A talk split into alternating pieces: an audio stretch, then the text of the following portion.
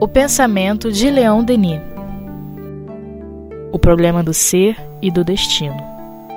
Com Jailton Pinheiro, Vitor Nogueira e Tiago Barbosa. Olá, meus amigos. Estamos aqui mais uma vez para dar sequência ao estudo do livro O Problema do Ser e do Destino, de Leon Denis. Ainda estamos na primeira parte e no capítulo 2, o critério da doutrina dos espíritos. Leon Denis prossegue dizendo assim: Lembremos primeiramente que as opiniões da maioria dos médiums no começo das manifestações eram inteiramente opostas às expressas nas mensagens. Quase todos haviam recebido uma educação religiosa e estavam imbuídos das ideias de paraíso e inferno. Sua visão a respeito da vida futura quando a tinham, diferia sensivelmente daquela exposta pelos espíritos. E ainda hoje, o caso é frequente. É como o de três médios de nosso grupo, senhoras católicas e praticantes, que apesar dos ensinamentos filosóficos que recebiam e transmitiam, nunca renunciaram completamente a seus hábitos cultuais. Nossa, olha que interessante essa reflexão de Leon Denis, né? Porque o que muitas das vezes se dizem, é, a época, principalmente Denis, isso era muito comum nos opositores do espiritismo, é que os médiums, de maneira consciente ou inconsciente, eles transmitiam é, percepções, transmitiam essas comunicações que estavam em acordo com aquilo que eles mesmos pensavam, com as suas crenças, com as suas é, com a educação que haviam recebido. E aqui, de maneira é, muito cabal mesmo, né, Denita demonstrando justamente o contrário, ou seja, no grupo a qual ele dirigia uma reunião mediúnica, três das médiums que ali estavam eram católicas, tinham ideias é, ideias como paraíso, como inferno, como purgatório. E o que, que acontecia? É, elas pensavam, elas transmitiam ensinamentos que afrontavam aquilo que elas pensavam, né?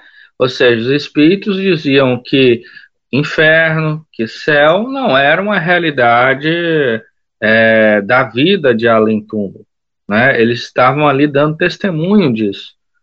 No entanto, mesmo assim, elas não renunciavam às suas ideias. Vejam, os espíritos estavam transmitindo através delas essas ideias. Né? Isso nos faz lembrar é, que as médiums que Allan Kardec também se utilizou para a codificação da doutrina espírita, né? ou seja, as médiums, principalmente aquelas mais jovens, a Ruth Celine Jafé, que era judia, né? e, e renu não renunciou à sua crença na, na doutrina judaica, né? As irmãs Bodin, né? A médium Irmã Sidufo eram católicas e igualmente não renunciaram à sua é, religião, né? E mesmo assim transmitiam coisas muito diversas daquilo que a educação da educação que elas haviam recebido, né? que lhe haviam sido é, transmitido, ou seja, o catolicismo, ou seja, o judaísmo, né? E, e isso é, demonstra de maneira muito evidente é, a independência que há da inteligência é, espiritual que se comunica através de um médium e a do próprio médium. Né? Muitas das vezes o médium ele capta é, desses espíritos coisas que eles pensam justamente o contrário, né? Muitas das vezes até mesmo que afronta aquilo que eles acreditam. Um exemplo disso também é o médium Francisco Cândido Xavier, né? Que quando é, é, ele iniciou no espiritismo, ele ainda era católico, né? Acreditava em céu, acreditava em purgatório, acreditava em inferno. E com a medida que as coisas foram avançando, ele renunciou à crença católica. Mas, enfim, Ele pensava de maneira muito diferente daquilo que os espíritos transmitiam. Né? Exatamente, Thiago. E você estava falando do Chico Xavier e eu estava pensando exatamente nele aqui e me lembrando de uma comunicação que ele deu é, da Clara Nunes. Para quem não conhece, foi uma cantora da música popular brasileira é, que desencarnou muito jovem. Ela desencarnou devido a uma complicação de uma cirurgia que ela, que ela realizou. Então ela tinha em torno de 30 e poucos anos, né? E ela é muito famosa tanto pelo seu talento quanto também pela sua fé religiosa no candomblé. E eu achei muito interessante porque eu encontrei uma carta psicografada pelo Chico Xavier é, da Clara e ela dizendo né, o que tinha se passado com ela é, no momento do desencarne. Segundo ela, realmente havia chegado a hora dela né, de, de adentrar o plano espiritual. Deu particularidades sobre a vida do esposo, agora viúvo, né, coisas que ela estava observando e que ela sugeria que ele modificasse dentro do comportamento dele. E o que mais me chamou a atenção foi a, narra a narrativa da Clara, do espírito já desencarnado, com relação ao seu recebimento, a sua recepção, melhor dizendo, do plano espiritual. Então, é, vários elementos da cultura e da religião de, de matriz africana estavam presentes no grupo de espíritos que recebeu ela é, no momento. Ela relata, por exemplo, que quando ela se despertou, ela estava dentro de uma embarcação e essa embarcação estava se aproximando de uma margem. E nessa margem havia várias pessoas é, que estavam ali presentes, entre elas familiares e entre eles pessoas da sua, da sua fé, da sua crença, né, com é, vestidos a caráter, com músicas da sua, da sua, da sua crença.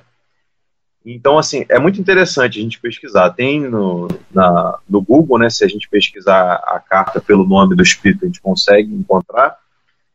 E a gente vê um médium que é de origem católica, que se, é, digamos assim, se converteu ao espiritismo, então tem todo né, o, a configuração espírita de plano espiritual, dado que é, foi o mesmo médium que psicografou Nosso Lar, por exemplo, né? Então a gente vê esse, esse, essa configuração de plano espiritual onde não há esse, pelo menos não há descrição desse é, de outros grupos religiosos dentro dessa desse plano espiritual, mas que traz os elementos que comprovam a identidade do espírito comunicante. Né? Então, é, é, muito interessante porque o plano espiritual ele não é patrimônio dos espíritas. Né? O plano espiritual é patrimônio dos espíritos.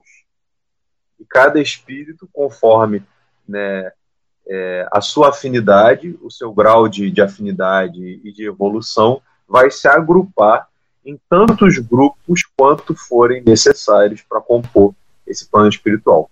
E é por isso que Jesus nos diz lá, lá atrás que há muitas moradas na casa do Pai. Uma coisa que é interessante também da gente observar é a seguinte, né?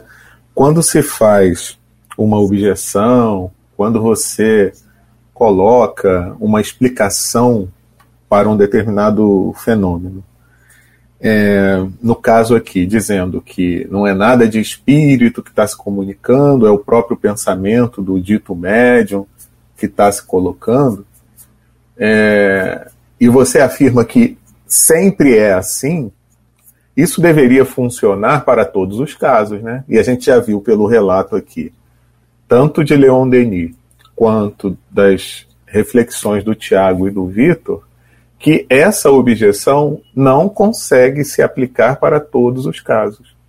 Pode ter caso que coincida o pensamento do médium com o pensamento do espírito que está se comunicando? Pode, né? Então, pode haver influência do pensamento do médium na comunicação? Pode, mas existem casos, e muitos, e muitos, que são relatados por diversas pessoas, que não sustentam essa é, objeção, né? de se dizer que todo o pensamento de uma mensagem mediúnica é resultado do pensamento do médium, ou daqueles que estão acompanhando. Né? Então, o que é interessante, do, que eu sempre vejo na doutrina espírita, é que ela nunca fecha a, a questão totalmente, porque ela admite todas as possibilidades. Né? Ela não se, se furta a admitir todas as possibilidades, mas sempre vai existir algum fato, algum fenômeno que não consegue ser explicado somente de uma forma. Né? Porque a gente vê que a, as possibilidades de, das ocorrências são inúmeras. Então é muito interessante que para que você consiga entender e explicar o fenômeno espírita, você observe, você estude, você analise diversas situações e diversos casos. Tem outras questões também que, que demonstram essa, essa, vamos chamar de hipótese, né? mas é, particularmente nós acreditamos que Denis, enfim, ele meio que demonstrou uma, é, uma realidade bastante cabal, né? Enfim. Que é outro, outro ponto, que é o seguinte, porque tem alguns médiums, né, que é, tem, assim, uma, digamos, uma deficiência, não uma deficiência, mas é que aqui, enquanto encarnado, teve pouco acesso à educação, né, e mesmo assim conseguem produzir é, verdadeiros monumentos literários, é, conhecimentos acerca de assuntos como é, medicina, astronomia, e, enfim, uma infinidade de assuntos que nos assustam, não é? é por exemplo, eu me recordo de um caso de um médium é, americano, né, norte-americano, estadunidense, que vivia ali no meio, uh, no meio oeste, né? É, e era uma pessoa semi-instruída, assim, melhor dizendo, semi-alfabetizado, conhecia muito pouco, né? É, dominava muito pouco o idioma, o seu idioma, o inglês, enfim. E mesmo assim, é, conseguiu produzir é, a continuidade de um romance de um autor que ele nem sabia da, sequer da existência, né? E, e é, é, o caso do romance, nós estamos falando do romance O Mistério de Edron Wood, né, do Charles Dickson, que havia desencarnado recentemente, na, no período que esse médium psicografou, e é, a, enquanto encarnado, ele havia começado a escrever esse romance, O Mistério de Edron Wood, e simplesmente o médium, que, assim, muito embora muito embora falasse o mesmo idioma, era um idioma completa, assim, era uma forma, uma maneira de expressar muito diferente, né? Ele era alguém é, que estava no meio oeste americano, que se falava de maneira, né, digamos assim, sem nenhum, não de maneira pejorativa, mas só para facilitar a compreensão, de maneira capial, né? Enquanto que eh, a linguagem do espírito era alguém que dominava muito bem o inglês britânico vitoriano, né? E ele foi capaz, o médium, de dar continuidade é, ao romance justamente de onde o médium havia é, terminado, melhor dizendo, onde o espírito, enquanto encarnado, havia terminado, né, parado, melhor dizendo.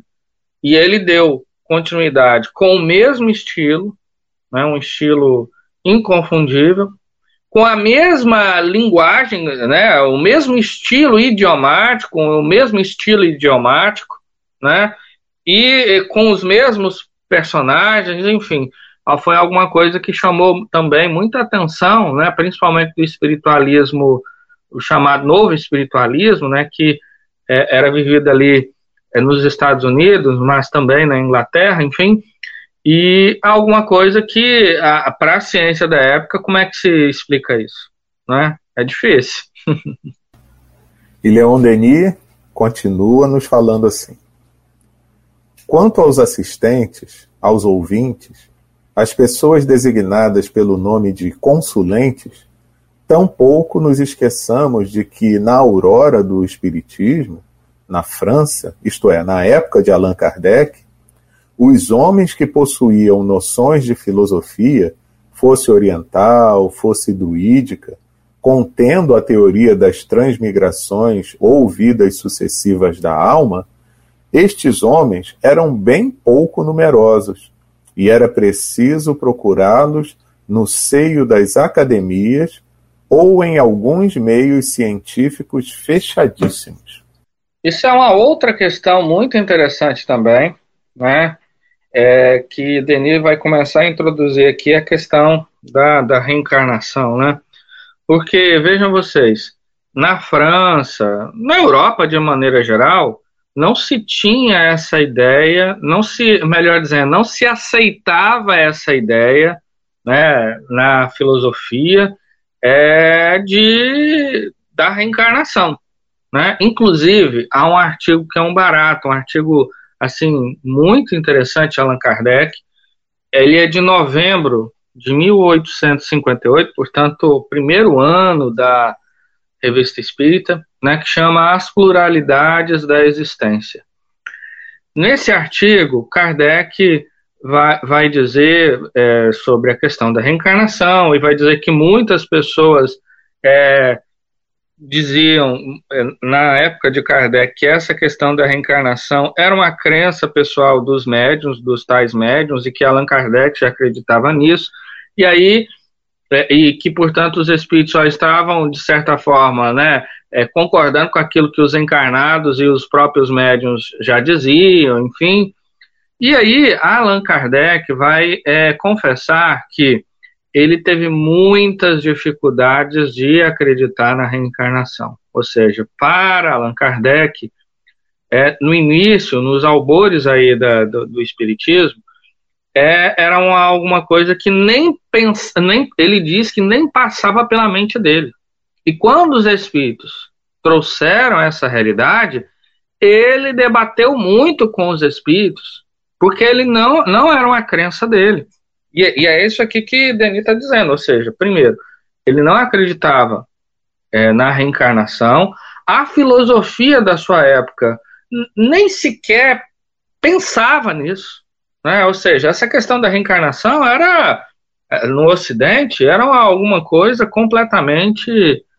É, não tinha nenhum tipo de dignidade intelectual, né? Ou seja, era as pessoas quando falavam disso eram objeto de chacota. Né? E, e, mas que os espíritos trouxeram isso.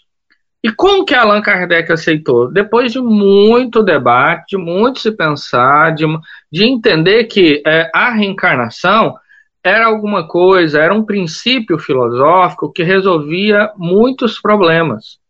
Por exemplo, quando os espíritos diziam que Deus era justo, mas quando se olhava para o mundo e se via tantas injustiças, se pensava, bom, então como que essa justiça de Deus se realiza?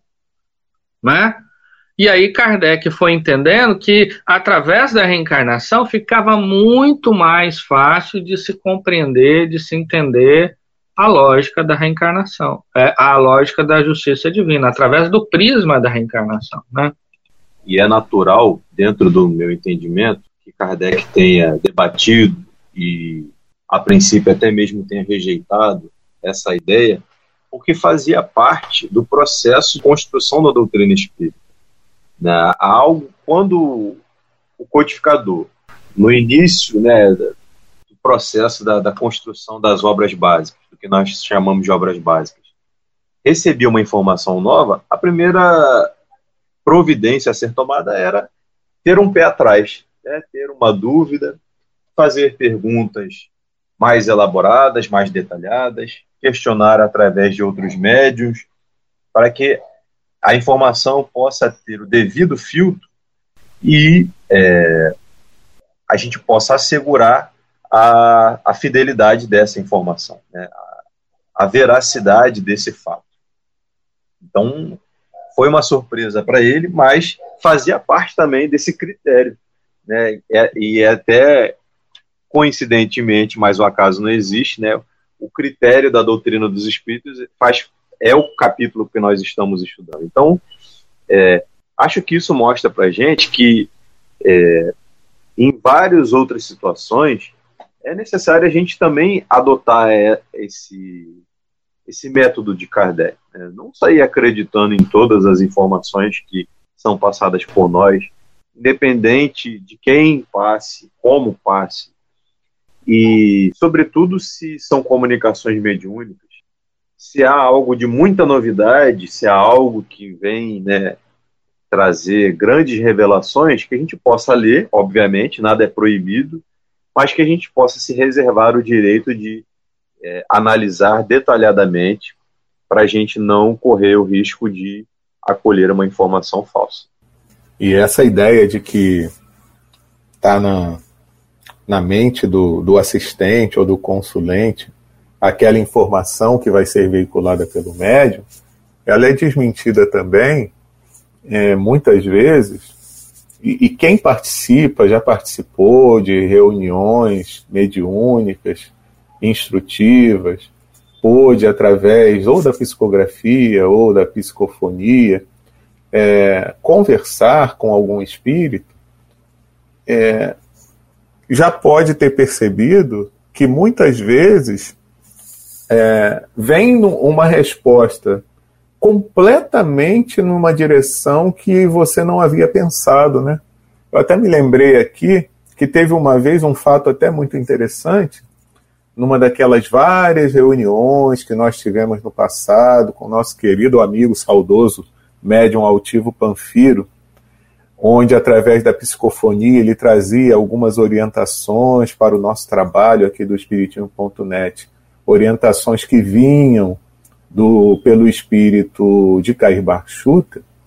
Teve uma vez, então, que foi muito engraçado, porque Cairbar respondeu a uma questão e eu, particularmente, entendi a resposta dele de uma maneira, fiz uma pergunta na sequência e a resposta que ele me deu foi muito interessante. Ele falou: Meu filho, você não entendeu o que eu falei antes.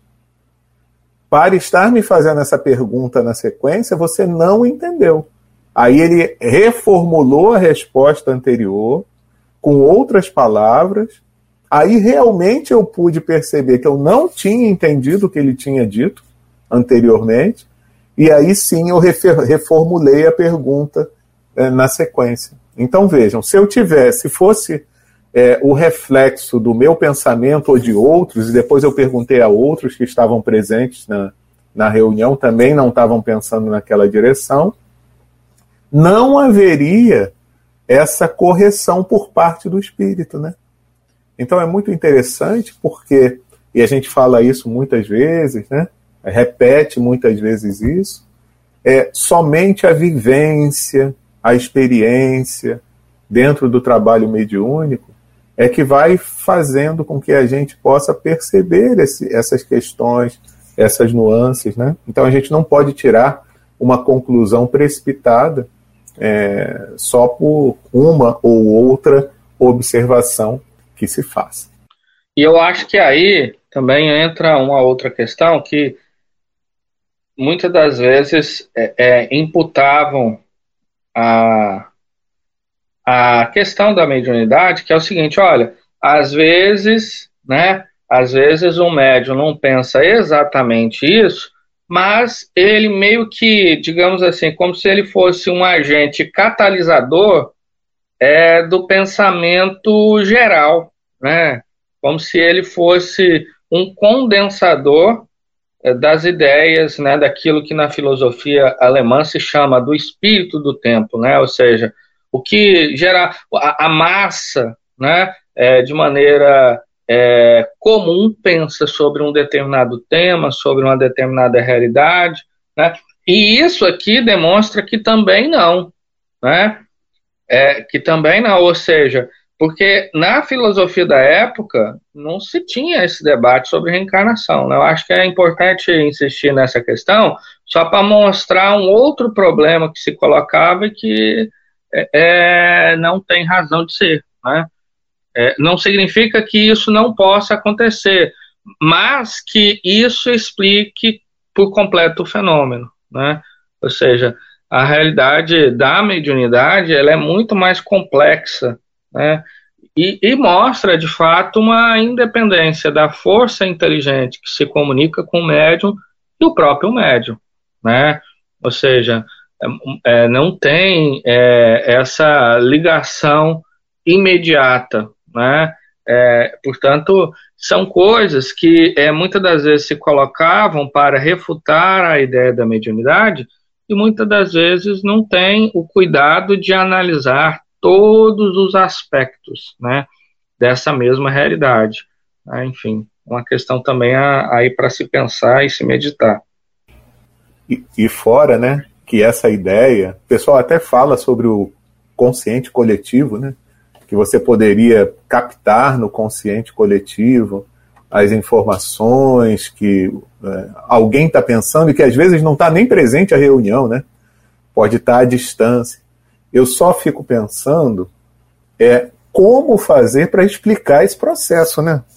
Como é que faz para você captar isso? Qual é o mecanismo é, que é utilizado para que você consiga acessar esse conhecimento que está armazenado em algum lugar, né? Porque os que colocam a objeção, eles não dão a explicação de como isso se processa.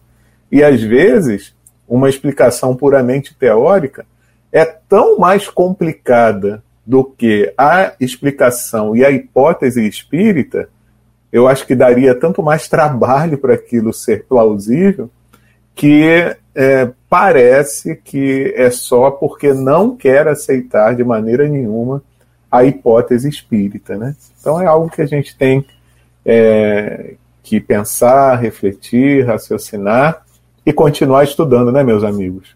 Porque só através do estudo que a gente consegue ir formando a nossa opinião, ir entendendo aos poucos também como todas essas questões se processam.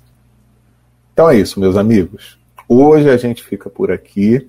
Na próxima semana daremos sequência então ao capítulo 2, o critério da doutrina dos espíritos dessa primeira parte do livro O Problema do Ser e do Destino, de Leon Denis. E olha que esse estudo está muito bom, né, gente? Um grande abraço e até a próxima semana. Tchau, tchau.